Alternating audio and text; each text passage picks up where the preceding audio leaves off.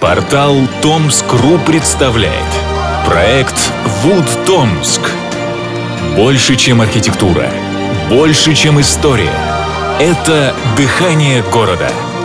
Узнавай Томск с нами!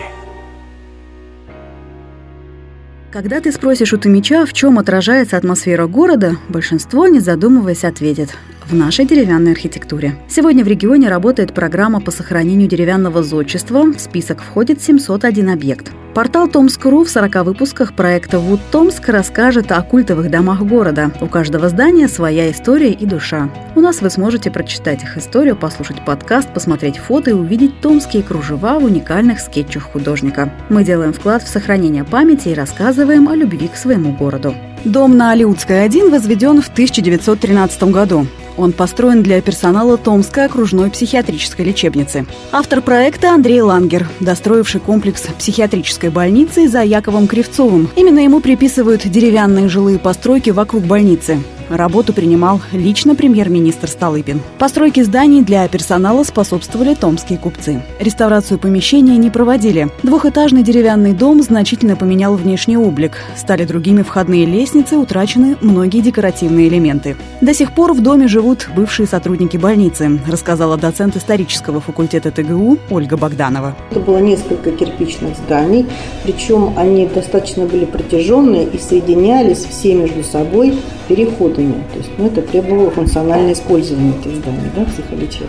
А что интересно, по периметру вокруг этого здания были построены вот эти деревянные изумительные особнячки. Вот они как раз тоже на период, вот этом переходном периоде модерна. В основном они уже такие с элементами модерна там можно выделить. Я сама читала вот записки директора бывшего психолечебницы. Было сказано, что вот эти дома имели две функции. В этих домах жили, естественно, персонал. Жили врачи, жили медсестры, жили медбратья, и так далее. Во-первых, это разгрузка персонала, потому что возле каждого этого домика были приусадебные участки, были скверики, были садики. То есть человек после такой трудной работы приходил и там разгружался. А вторая функция, которая этим домам была присуща, сторожей, потому что если человек мог сбежать, все равно же могли сбежать челюсти. Вокруг окружения вот этих домов способствовало, чтобы быстрее увидеть человека. Жительница дома Валентина Николаевна отработала в больнице 50 лет.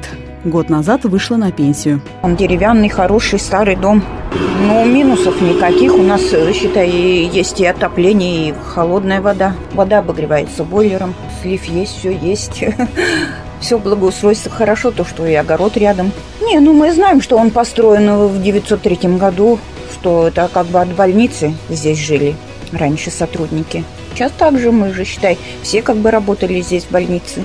Давайте вспомним, как все начиналось. С открытием университета на медицинском факультете начались научные исследования и практическая работа с душевнобольными. Курс нервных и душевных болезней стартовал в университете в 1891 году. В 1893 году для клиники было отведено помещение на втором этаже. Появилось две палаты на 10 человек – в 1899 году Дума одобрила строительство лечебницы. С 1901 года в Сосновом лесу к северу от города началось строительство. На него до 1908 года потратили полтора миллиона рублей.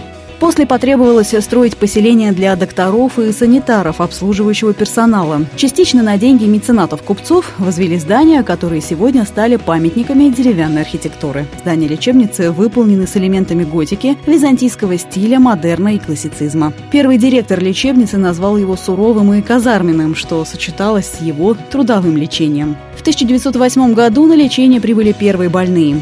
Лечебница могла разместить более тысячи пациентов. Она обслуживала четыре губернии. Что касается архитектора Андрея Лангера, то после учебы в Риге в 1906 году он уже работал в Томске. Занимался достройкой психиатрической больницы, жилыми домами для персонала и некоторыми административными зданиями, а также строил дорогу к лечебнице. За работу получал 3500 рублей годового жалования. В 1913 году назначен губернским архитектором, а в 1915 стал надворным советником. Снимал квартиру в особняке архитектора Хомича, с которым дружил, подменял его на должности городского архитектора в 1908 году. По проектам Андрея Лангера были построены в Томске ряд типовых доходных домов, кинотеатр «Глобус» и бани Громова, здание коммерческого собрания, цирк, вторая синагога, Народный университет Макушина. Восстановлено множество зданий после пожаров. Крупнейшими постройками в области религии стали Петропавловская церковь и Магометанская мечеть в Заисточье.